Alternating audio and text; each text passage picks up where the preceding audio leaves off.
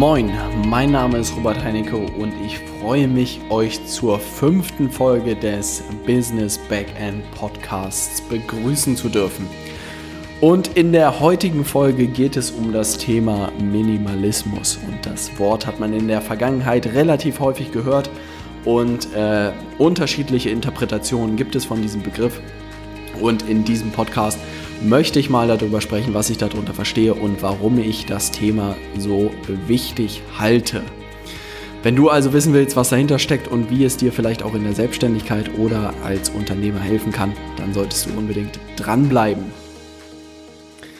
Minimalismus, das Wort ist wirklich äh, in aller Munde häufig gehört, viele Leute darüber diskutiert, ist es sinnvoll, ja, nein, äh, machen die Leute das aus Notwendigkeit oder aus Überzeugung. Auch ein Gedankengang, den ich sehr, sehr spannend fand, den Basti Barami auf der letzten DNX hat fallen lassen, dass viele Leute Minimalismus betreiben, nicht weil sie davon überzeugt sind, sondern weil sie es einfach müssen, weil sie nicht genug Geld verdienen.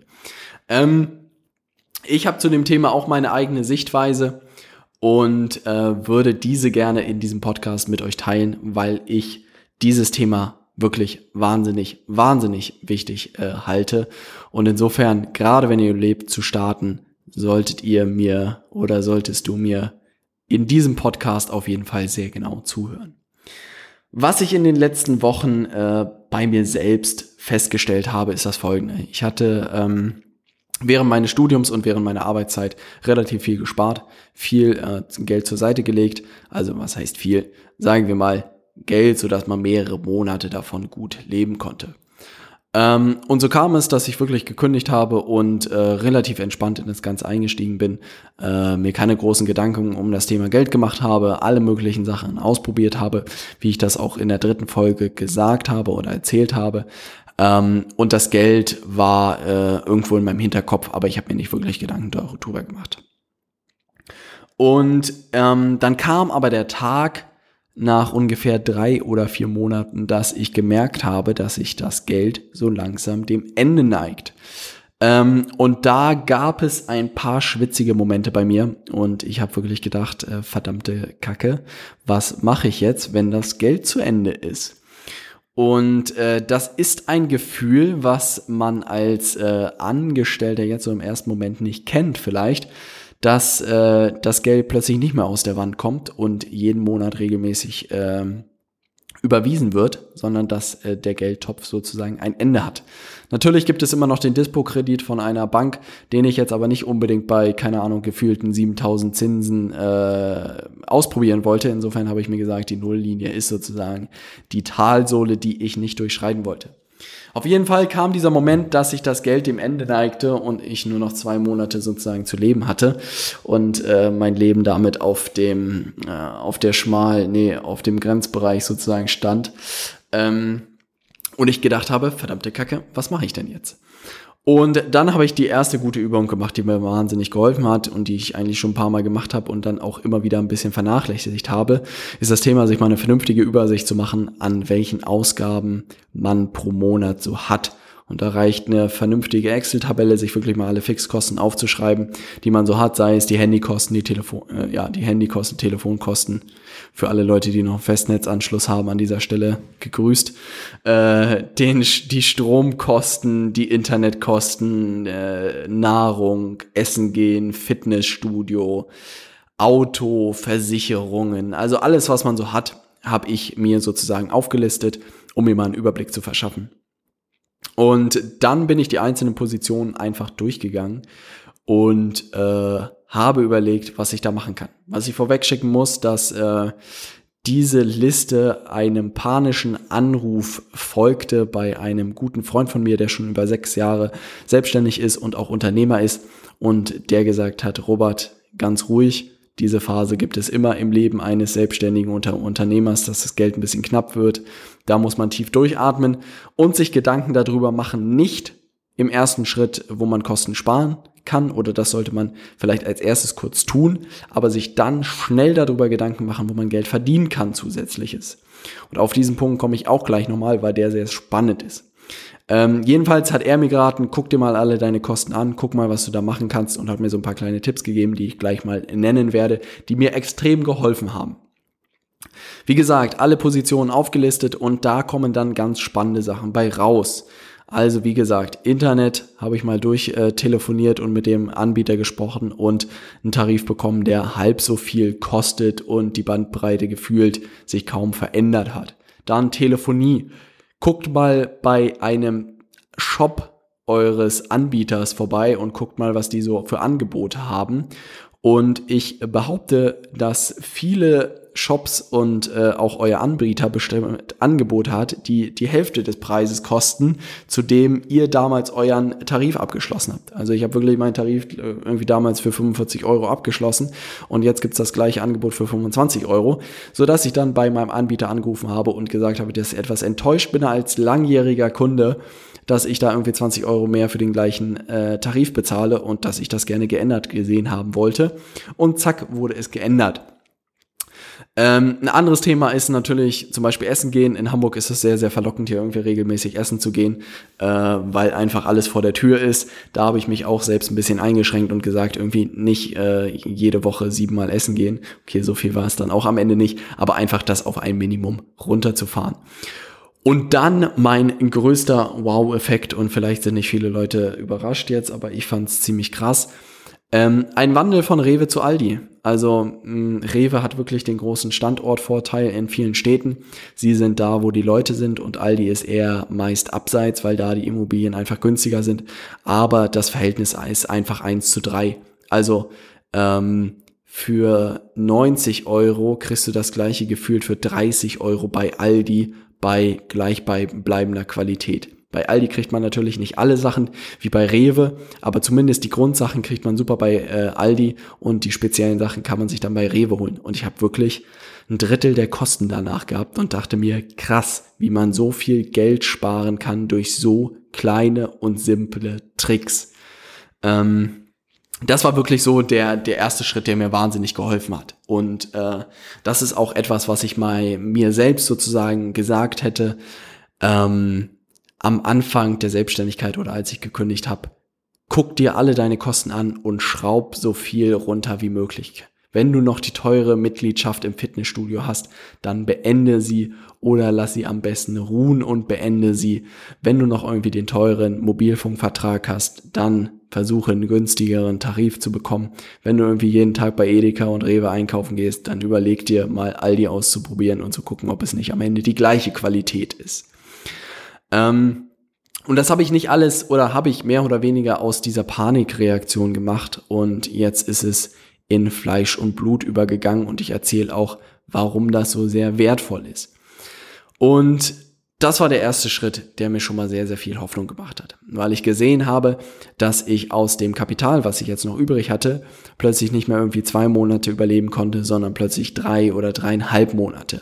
Also ich habe dadurch einfach wahnsinnig viel Zeit schon mal gewonnen, dadurch, dass ich meine Kosten reduziert habe.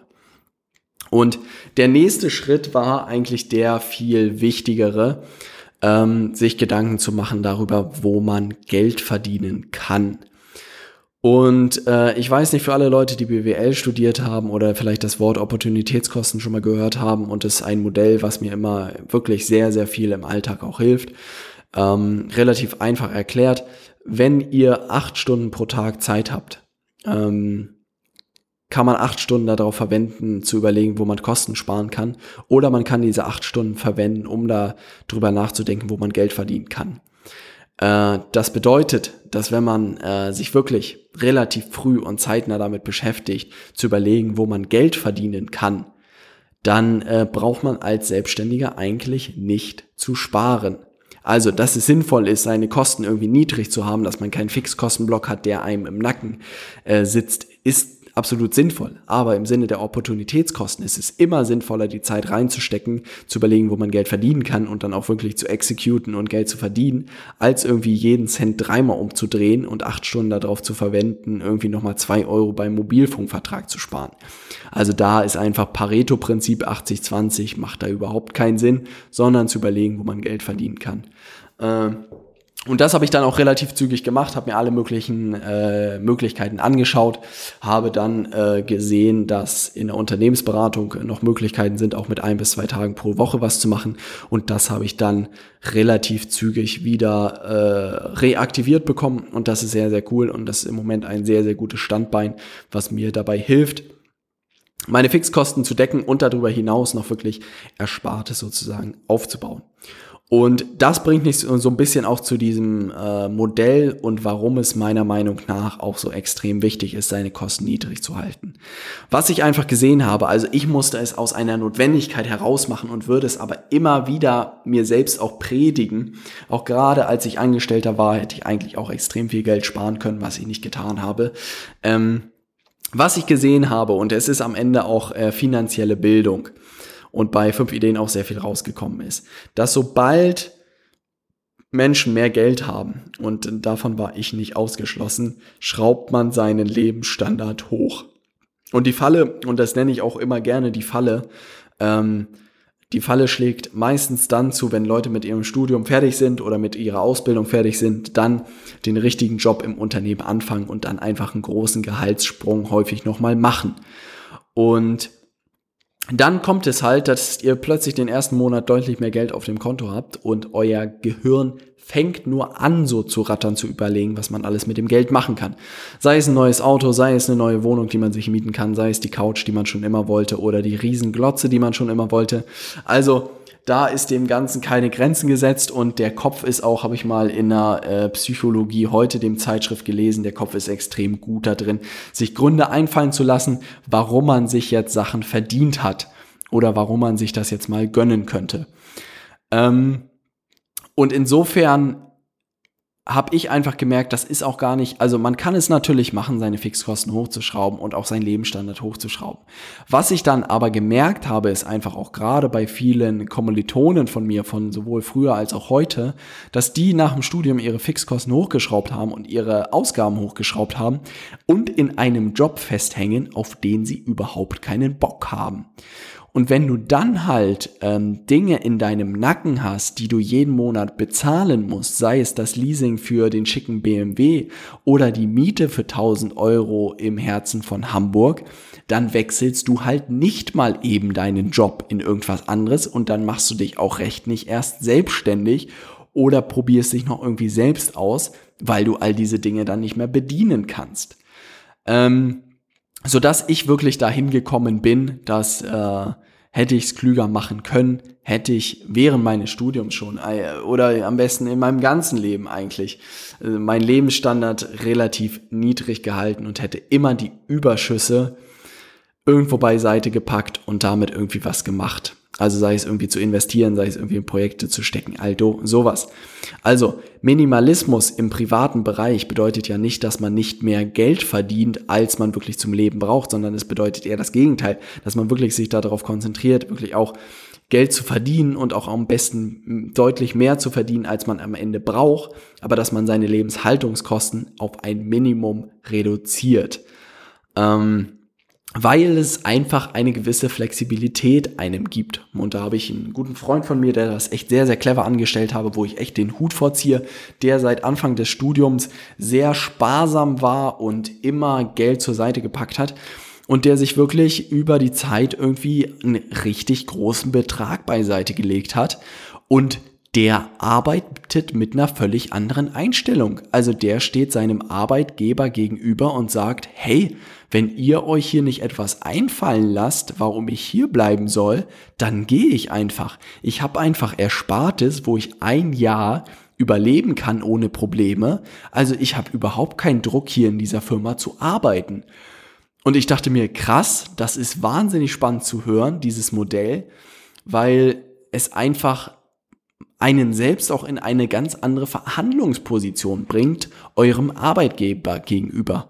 Und hätte ich das früher gewusst, hätte ich das sofort so gemacht, weil man dann ein Stück weit aus der Abhängigkeit herauskommt. Ähm, die Zahlen sprechen jedoch komplett dagegen. Also ich glaube, gerade in Amerika sind diese Zahlen bekannt. Ich weiß nicht, wie es in Deutschland aussieht, aber in Amerika irgendwie 80 bis 90 Prozent aller Leute leben von Paycheck zu Paycheck, also von Gehalt zu Gehalt und da bleibt einfach am Ende des Monats überhaupt nichts übrig. Und insofern, ähm, das ist das, was ich mir wirklich gesagt hätte am Anfang der Reise. Äh, Robert, versuch deine Kosten so weit wie möglich runterzuschrauben und alles, was du darüber hinaus verdienst, durch Selbstständigkeit, durch Unternehmertum, durch was weiß ich, was, was ich alles mache, schiebst du auf ein separates Konto und benutzt du entweder für Investitionen oder benutzt du für Projekte. Und da gibt es auch noch mal krassere Modelle, die ich super spannend finde.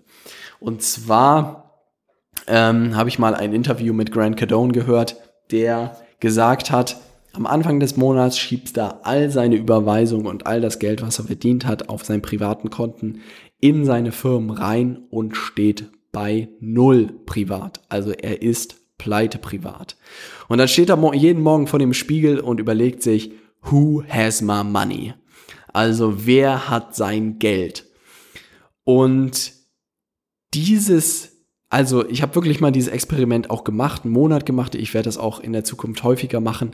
Also wirklich, der Kopf fängt an zu rattern, zu überlegen, wie man sich sein Geld für den Monat verdienen kann. Und es ist ein wahnsinnig spannendes Experiment, auf welche Ideen der eigene Kopf plötzlich kommt, wenn man in diese Notsituation in Anführungszeichen kommt. Also ich meine, Natürlich kann man das Geld irgendwie schwierig irgendwo hinschaffen, wo es ganz weg ist. Also ihr könnt es vielleicht überweisen oder kannst überweisen und was weiß ich, irgendjemand mir in die Hand drücken und selbst mit vorgehaltener Pistole soll er es dir nicht zurückgeben. Aber du kommst natürlich immer ein Stück weit wahrscheinlich an dein Geld ran. Aber trotzdem ist dieses Experiment wahnsinnig spannend. Im Angestelltenverhältnis ist es vielleicht nicht so einfach, das mal durchzuspielen, weil da Geld neben dem Job sozusagen zu verdienen muss abgesprochen sein. Wenn ihr die Möglichkeit habt, das irgendwie abzusprechen mit eurem Chef, solltet ihr das unbedingt mal tun und ausprobieren. Ich fand dieses Experiment wahnsinnig spannend, weil plötzlich der Kopf wirklich in diesem Alarmmodus ist, die Glocken gehen an und 24-7 grübelt der Kopf darüber, wo man Geld verdienen kann. Und man findet wirklich immer Möglichkeiten, um zumindest sich seine Kosten, seine monatlichen zu decken. Ähm, wie gesagt, dieses Thema ist mir wirklich extrem wichtig, weil ich einfach zu viele Leute in meinem näheren Umfeld gesehen habe, die den Fehler gemacht haben, ihre Kosten hochzuschrauben und auch immer weiter hochschrauben und dann wirklich in einem Job gefangen sind, äh, auf den sie keinen Bock haben. Mein Ansatz ist da, zu versuchen oder das lebe ich auch heute, meine Kosten so äh, niedrig wie möglich zu halten. Eher das Geld, was ich mehr verdiene, in meine Projekte und in meine äh, Gesellschaften zu stecken und da mich weiter auszutoben und auszuprobieren und dann wirklich an den Punkt zu kommen, wo ich sage, das ist ein Job, das ist ein Thema, auf das ich Bock habe. Äh, da kann ich mal austoben und da kann ich auch das Geld investieren und nutzen dafür. Und ich muss nicht irgendwie für die schicke Wohnung oder für das schicke Auto ausgeben, was mir am Ende ungefähr null bringt. Und äh, in diesem Zusammenhang fällt mir auch immer das schöne Fight Club Zitat ein. The things you own end up owning you. Also die Sachen, die du besitzt, fangen an oder es endet damit, dass diese Sachen dich besitzen. Und ich glaube wirklich, wenn man es herunterbricht, warum es so ist, ist es meiner Meinung nach fehlendes fehlende Bildung im Finanzbereich. Also ich meine, es gibt einfach zu wenig Aufklärung darüber, wie Geld ein Stück weit funktioniert, wie man mit Geld irgendwie clever umgehen oder intelligent umgehen kann, sollte da gibt es sehr, sehr wenig Material. Also ich glaube, gerade in Amerika gibt es wahrscheinlich deutlich mehr Bücher darüber und vielleicht auch ein bisschen mehr Erfahrung dazu. Wenn man sich die Überschuldung anguckt, dann sieht es eher gegenteilig aus.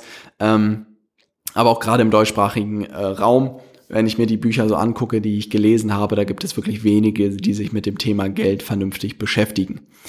Ähm, Wer sich die ganzen Bücher auf unserem Kanal noch nicht angeguckt hat, fünf Ideen, sollte dies unbedingt tun, weil meiner Meinung nach, sobald Menschen ein Stück weit finanziell gebildet sind, ändert sich die Einstellung zu Geld drastisch. Und ähm, gerade für alle, die vielleicht auch neu sind und das jetzt hier zum ersten Mal hören, äh, schnappt euch das Buch Rich Dad Poor Dad von Robert Kiyosaki, lest es durch und äh, werdet erleuchtet. Also ich hatte wirklich Ähm, das Buch habe ich mehrmals verschlungen und jedes Mal immer wieder was mitgenommen, weil es auf spielerische Weise sozusagen einem zeigt, was äh, oder wie Geld funktioniert. Es sind kleine Anekdoten, die zeigen, wie Leute, die mit Geld umgehen können, damit umgehen. Es zeigt, wie Leute, die nicht mit Geld umgehen können, umgehen. Ähm, und es zeigt sozusagen viele Sachen, die sehr, sehr wichtig sind. Und was ich daraus mitgenommen habe, ist halt wirklich schon alleine der elementare Unterschied zwischen ähm, Verbindlichkeiten und Vermögensgegenständen. Und Robert Kiyosaki hat ein extrem einfaches äh, Framework oder Konzept dafür entwickelt, um Verbindlichkeiten und Wertgegenstände, kann man es auch nennen, zu unterscheiden. Und er sagt, Verbindlichkeiten nehmen dir Geld aus deiner Tasche und Wertgegenstände schieben dir Geld in deine Tasche. Und da kommt man halt relativ zügig dazu, dass halt äh, der Fernseher oder das Auto oder auch das Haus und alle Häuslebauer an dieser Stelle gegrüßt es sind keine Wertgegenstände, es sind Verbindlichkeiten. Und ähm, ganz einfach per Definition von Robert Kiyosaki, packt das Haus mal in die Verbindlichkeiten rein oder guckt mal, wie viele Einnahmen ihr durch ein Haus habt. Genau, ihr habt keine Einnahmen dadurch. Und Wertgegenstände sind halt Sachen, wo ihr wirklich Einnahmen dadurch bekommt. Also wenn ihr jetzt eine Wohnung vermietet, dann ist es ein Wertgegenstand. Wenn ihr Aktien besitzt und Dividenden ausgeschüttet bekommt, dann ist es ein Wertgegenstand. Wenn ihr irgendwie ein Unternehmen habt, was euch Gewinne auszahlt, dann ist es ein Wertgegenstand. Und schon alleine diese Unterscheidung im Hinterkopf zu haben und verstanden zu haben, was Verbindlichkeiten sind und was Wertgegenstände sind, dann äh, sieht man auch das neue iPhone nicht als Investition, sondern als Verbindlichkeit und dann denkt man drüber, denkt man sehr schnell darüber nach, ob man eine nächste Verbindlichkeit braucht oder nicht. Hat mich jetzt nicht abgehalten, davon zuzuschlagen beim neuen iPhone. Aber äh, zumindest weiß ich, dass ich eine, es eine Verbindlichkeit ist und keine Investition. Ähm, ein weiterer Punkt, den ich damals aus dem Buch mitgenommen habe, den man auch auf jeden Fall irgendwie im Hinterkopf behalten sollte, ist das Thema, dass man immer von zwei Gefühlen getrieben wird hinsichtlich Geld. Das eine Gefühl ist das Thema Angst, die Angst davor, seine Rechnung nicht bezahlen zu können. Also das sitzt einem wirklich so extrem im Nacken und ähm, das ist das erste Gefühl, was man immer mit Geld verbindet. Also wirklich diese Angst, am Ende des Monats seine Rechnung nicht äh, bezahlen zu können. Und das zweite Gefühl, was jeder Mensch mit Geld verbindet, ist Gier. Also sobald ein Mensch Geld hat, fallen ihm eine Million Sachen ein, die er davon kaufen könnte. Und Robert Kiyosaki sagt halt sehr, sehr schön, dass solange man sich nicht dieser beiden Gefühle bewusst ist, wird man niemals Reichtum aufbauen können. Weil man A immer aus Angst heraus einen Job sozusagen annimmt, um seine Rechnung bezahlen zu können. Und wenn man sozusagen den Job hat und Geld verdient, dann fängt der Kopf automatisch an zu rattern, wo man sein Geld sozusagen komplett ausgeben kann. Das heißt, man fährt eigentlich immer auf der Nulllinie oder gibt sogar noch mehr aus, als man eigentlich zur Verfügung hat. Und das heißt, dass Leute, die auch Millionen verdienen, können genauso arm sein wie Leute, die nur 1000 Euro verdienen, weil sie einfach nicht gelernt haben, dass diese zwei Gefühle eigentlich äh, ihr ganzes Handeln im Bereich Finanzen oder Geld beherrschen. Und erst Leute, die die beiden Gefühle verstanden haben und auch beherrschen können, werden sozusagen Wohlstand aufbauen können. Und das geht halt so ein bisschen einher mit der, mit der Idee, glaube ich, oder meiner Interpretation von dem Thema Minimalismus, dass man sich wirklich dieser beiden Gefühle bewusst wird, dass man äh, A, keine Angst davor haben sollte, seine Rechnung nicht bezahlen zu können, weil der Kopf wirklich da anfängt zu rattern, alle möglichen Sachen zu machen. Und äh, zum zweiten Thema, dass man das Gefühl anfängt zu beherrschen, nicht all sein Geld auszugeben was man zur Verfügung hat. Also das ist das zweite Gefühl, was man durch Minimalismus einfach ein Stück weit äh, kontrollieren kann. Also wenn ihr, was weiß ich, 3000 Euro äh, verdient und nur 1000 Euro im Monat zum Leben braucht und 2000 Euro echt beiseite packt, dann habt ihr dieses Gefühl nach mehr konsumieren, mehr irgendwie ausgeben, habt ihr dadurch bezwungen. Und das ist eigentlich das Beste, was man machen kann, um auch gerade langfristig einen gewissen Wohlstand aufzubauen. Ähm, das ist wirklich eins, eins der wichtigsten Punkte, die mir extrem geholfen haben aus dem Buch, äh, das zu verstehen. Und das geht wirklich mit dem Thema ähm, Minimalismus einher, den ich äh, jetzt auch wirklich äh, zu einem gewissen Grad lebe und es mir sehr, sehr viel Flexibilität lässt, weil ich einfach jeden Monat mehr verdiene, als ich brauche und das Geld, was ich zur Verfügung habe, dann für Projekte nutzen kann und für neue Unternehmen nutzen kann, für neue, was weiß ich, Facebook-Ads manchmal oder für neue Produkte für Amazon oder all sowas benutzen kann, was mir viel, viel mehr bringt, als wenn ich jetzt äh, dreimal mehr essen gegangen wäre. Ein weiterer Punkt, den ich sehr, sehr spannend finde im Thema äh, Finanzbereich, ist das Thema, sich selbst zu limitieren. Und äh, da hört man das sehr, sehr häufig, dass Leute von vornherein sagen, das kann ich mir nicht leisten. Also ich weiß nicht, wer das schon gesagt hat oder gehört hat und im näheren Umfeld höre ich das auch sehr, sehr häufig. Was weiß ich, die Veranstaltung kann ich mir nicht leisten oder das kann ich mir nicht leisten und den Urlaub kann ich mir nicht leisten und dass ähm, finanziell erfolgreiche Menschen da eine ganz andere Denkweise haben und die fragen sich einfach, wie kann ich mir das leisten? Weil ich meine, was man immer im Hinterkopf behalten muss, es gibt immer Leute, die sich das leisten können und die können sich das auch irgendwie leisten durch irgendwelche Aktivitäten. Und insofern, warum sollte man selbst nicht auch auf diese Aktivitäten kommen? Und insofern sollte man sich fragen, jedes Mal, wenn man äh, geneigt ist zu sagen, das kann ich mir nicht leisten, sondern sich zu fragen, wie kann ich mir das leisten? Also wirklich, was kann ich dafür tun? Kann ich irgendwie, keine Ahnung, äh, irgendwo Geld verdienen? Kann ich irgendwie äh, ein Ticket günstiger bekommen? Kann ich mich mit irgendjemandem zusammentun und einen Rabatt bekommen? Keine Ahnung. Da gibt's ja alle möglichen Sachen. Oder was weiß ich, ich will den Wagen haben, kann ich den Wagen irgendwie als Miet, äh, als Firmenwagen nehmen? Oder keine Ahnung, die Wohnung will ich haben, kann ich da irgendwelche Deals einfehlen? All sowas. Aber schon alleine sich darüber Gedanken zu machen, wie kann ich mir das leisten, löst in unserem Kopf einfach eine komplett andere Denkweise aus. Und ich glaube, wenn man das im Hinterkopf hat, bringt das sehr, sehr viel hinsichtlich äh, dem finanziellen Geldumgang. Mhm. Und was ich gemacht habe und was ich vielleicht noch mal ein bisschen berichten kann, abseits von diesen Gefühlssachen, äh, wie man seine Gefühle beherrschen kann, ist wirklich, ich habe mir sehr, sehr strikt sozusagen, unabhängig von den Kosten, die ich äh, runtergefahren habe auf ein Minimum, habe ich mir selbst Budgets pro Woche gesetzt. Also ich habe es mal ausprobiert mit Budgets pro Monat. Das hat für mich überhaupt nicht funktioniert. Also da habe ich in der ersten Woche mal alles ausgegeben und in der vierten gab es einfach kein Geld mehr. Dann habe ich von Toast, Brot und Wasser gelebt. Äh, eher nicht, sondern ich bin einfach drüber geschlittert und bin jedes Mal drüber geschlittert und da war irgendwie auch irgendwie der Effekt nicht so dahin. Und dann habe ich mir eine App runtergeladen ähm, und es gibt ja alle möglichen Apps, sozusagen, äh, wo man sein Zeug äh, tracken kann. Und mir war eigentlich relativ egal, ähm, wofür ich das Geld ausgebe. Ich wollte nur sozusagen wissen, dass ich das Geld ausgegeben habe. Und da habe ich eine gute App gefunden, die heißt Pennies kostet glaube ich irgendwie 69 Cent oder 79 Cent oder so.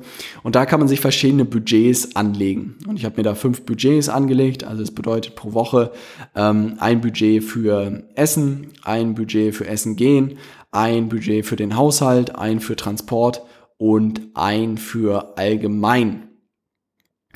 Und diese fünf Budgets habe ich mir pro Woche einen gewissen äh, sozusagen äh, gesetzt und da äh, kann ich mich sehr gut in diesem Rahmen einfach bewegen. Also das hat für mich extrem gut funktioniert. Also sei es ein Budget für Essen gehen, was weiß ich, pro Woche 30 Euro, da kann man zweimal ins Vapiano gehen für. Äh, das hat extrem gut funktioniert. Da weiß ich immer, wie häufig ich essen gehen kann oder auch zu, zu was weiß ich, zu Aldi zu gehen und Nahrung zu kaufen. Weiß ich, wenn ich einen Großeinkauf äh, mache, dann bin ich in dem Budget drin. Ähm, das hat mir extrem geholfen. Ohne dieses Instrument würde ich auch immer wieder drüber schlittern, wäre immer wieder geneigt, ähm, mehr auszugeben, als ich wirklich vorhatte. Äh, und insofern, jeder, der irgendwie daran interessiert ist, seine Kosten irgendwie in den Griff zu kriegen oder das heute noch nicht irgendwie so auf die Kette kriegt, guckt euch mal die äh, App Pennies an, nehmt euch mal ein Gesamtbudget für den Monat und splittet den einfach durch vier und dann habt ihr vier Wochenbudgets Was bei der App sehr, sehr gut ist, dass ähm, auch diese Budgets sich jeden Montag aktualisieren und wieder auf die volle Höhe gehen. Und dann habe ich halt so ein kleines Tracking gemacht, dass ich mir halt die äh, Budgetzahlen am Sonntag immer rausgeschrieben habe und geguckt habe, ob ich im Rahmen bin oder nicht im Rahmen bin. Und äh, so kann man relativ schnell gucken, ob man noch auf dem Weg ist oder nicht auf dem Weg ist. Und wenn man halt nicht mehr auf dem Weg ist, muss man halt äh, justieren oder mal eine Woche fasten. Und dann kann man halt überlegen, dass man das Geld, was man überschüssig hat, was weiß ich, verfeiert oder äh, zur Seite legt und spart. Mm, da muss man einfach gucken, was für einen selbst am besten funktioniert, dass man da auch motiviert ist, äh, Geld zu sparen pro Woche. Ähm, das ist so ein kleiner, kleiner Tipp, den ich für mich selbst implementiert habe, der mir extrem geholfen hat. Also wie gesagt, sich mal alle Sachen aufzuschreiben, da mal alle Positionen durchzugehen und zu gucken, wo man da Geld sparen kann. Dann sich ein kleines Tracking aufzubauen mit Wochenbudgets, also was für Geld braucht man pro Woche, ähm, und jede Auszahlung oder jedes Geld, was man ausgegeben hat, sozusagen einzutragen und am, Ende der Woche zu schauen, wie man in den Budgets, ob man hingekommen ist oder nicht und dann halt nachzujustieren, wenn da irgendwie jedes Mal zu viel ausgegeben wurde, dass man halt wirklich mehr darauf achtet. Was mir auch noch zusätzlich geholfen hat, an dieser Stelle ist so alltägliche Sachen nur mit Bargeld zu bezahlen. Also gerade in der heutigen Zeit ist man ja sehr geneigt, äh, alles mit der Karte zu bezahlen. Aber ich finde, bei der Karte verliere ich zumindest immer den kompletten Überblick, wo ich was bezahlt habe und nicht bezahlt habe. Und wenn man sich äh, irgendwie einen Betrag an Geld abhebt für die Woche oder für zwei Wochen, dann weiß man genau, was man zur Verfügung hat. Und wenn man damit alles bezahlt, weiß man halt, ob am Ende am Freitag noch das Feiern gehen drin ist oder halt eben nicht. Das sieht man dann an den Scheinen, die dann noch im äh, Portemonnaie sind. Also das hat auch sehr, sehr gut funktioniert. Mm.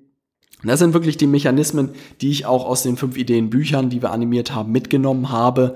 Also da kam auch immer wieder die Frage, hey Robert, du hast all diese Bücher zum Thema Finanzen gelesen, was hast du davon wirklich umgesetzt, was hast du davon gelernt? Und am Ende ist es eigentlich dieses System, das für mich extrem gut funktioniert hat. Ähm, was ich noch zusätzlich gemacht habe, ist jetzt mal unabhängig von dem Bargeld, da trage ich immer nur das Bargeld ein, was ich pro Woche ausgegeben habe, aber sich wirklich auch jeden Monat äh, wieder die Fixkosten und die variablen Ausgaben aufzuschreiben. Also wirklich, was habe ich privat eingenommen und ausgegeben, was habe ich in, äh, als Selbstständige eingenommen und ausgegeben und was habe ich in meinen Gesellschaften eingenommen und ausgegeben.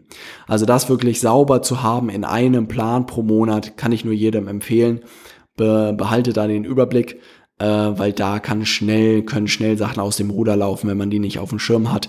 Und da eine, eine saubere Excel-Liste aufzusetzen, das hilft, um da transparent zu haben und zu gucken, wo man äh, Geld sparen kann oder wo man Geld vielleicht unnötig auch am Ende ausgibt. Ähm, das sind wirklich so die praktischen äh, Sachen sozusagen, die ich aus den ganzen Büchern mitgenommen habe, sei es Rich Dad Poor Dad, sei es Bodo Schäfer, der Weg zur finanziellen Freiheit, Investment Punk, Gerald Hörhahn, all diese Sachen, ähm, um das Thema Minimalismus wieder aufzugreifen und abzuschließen sozusagen. Wenn es dir möglich ist, versuche deine Fixkosten und deine Kosten pro Monat so niedrig wie möglich zu halten. Nimm das Geld, was du mehr verdienst, lieber, tu das beiseite und probier dich aus mit dem Geld. Davon hast du dreimal mehr, als wenn du die dicke Wohnung im schicksten Stadtteil deiner Stadt hast. Ähm, und du kommst in die Position, dass du auch Reserven hast, äh, was weiß ich, die dich drei Monate oder sechs Monate über Wasser halten und du einfach auch in eine andere Verhandlungsposition gegenüber deinem Arbeitgeber kommst und das ist halt sehr, sehr spannend, weil du dann auch sagen kannst, hey, der Job gefällt mir nicht und ich probiere einen anderen Job aus oder ich gucke mir mal einen anderen Arbeitgeber an und du nicht gleich Angst haben musst, wenn du einen Monat Versatz hast, dass du überhaupt kein Geld dafür hast. Also daher werde ich das Thema Minimalismus auch weiterleben, sehr, sehr darauf achten, was ich privat ausgebe und alle Überschüsse nutzen, um in meinen Projekten und in meinen Unternehmen weiter zu wachsen. Das war das Thema Minimalismus und auch das Thema, was mir wirklich sehr am Herzen liegt und deshalb auch in der ersten Woche erscheint. Ich hoffe, du konntest ein paar Tipps für dich mitnehmen. Ähm, ich werde mal die App und alle Tipps und Tricks sozusagen nochmal unten in die Show Notes schreiben. Äh, wenn du irgendwelche Anregungen hast noch oder irgendwelche Fragen hast, dann schreib mir auch gerne eine E-Mail an podcast.robertheinecke.com. Da freue ich mich sehr darüber. Ansonsten würde ich mich extrem freuen, wenn das Thema Minimalismus oder wenn du Freunde hast, die irgendwie alle ihr Geld für äh, Champagner und äh, ich wollte nicht Koks sagen, ausgeben, aber jetzt habe ich Koks gesagt, ausgeben. Dann kannst du ihnen vielleicht diesen Podcast auch mal weiterleiten. Äh, vielleicht nehmen sie auch den einen oder anderen Tipp mit. Würde mich extrem freuen, äh, wenn du äh, Ideen mitgenommen hast, wenn du es mit deinen Freunden teilst. Ansonsten freue ich mich morgen wieder mit dir zu sprechen oder dass du morgen wieder vorbeischaust. Ich wünsche dir einen genialen Tag, einen genialen Start oder einen genialen Abend. Wir hören uns morgen. Bis dann.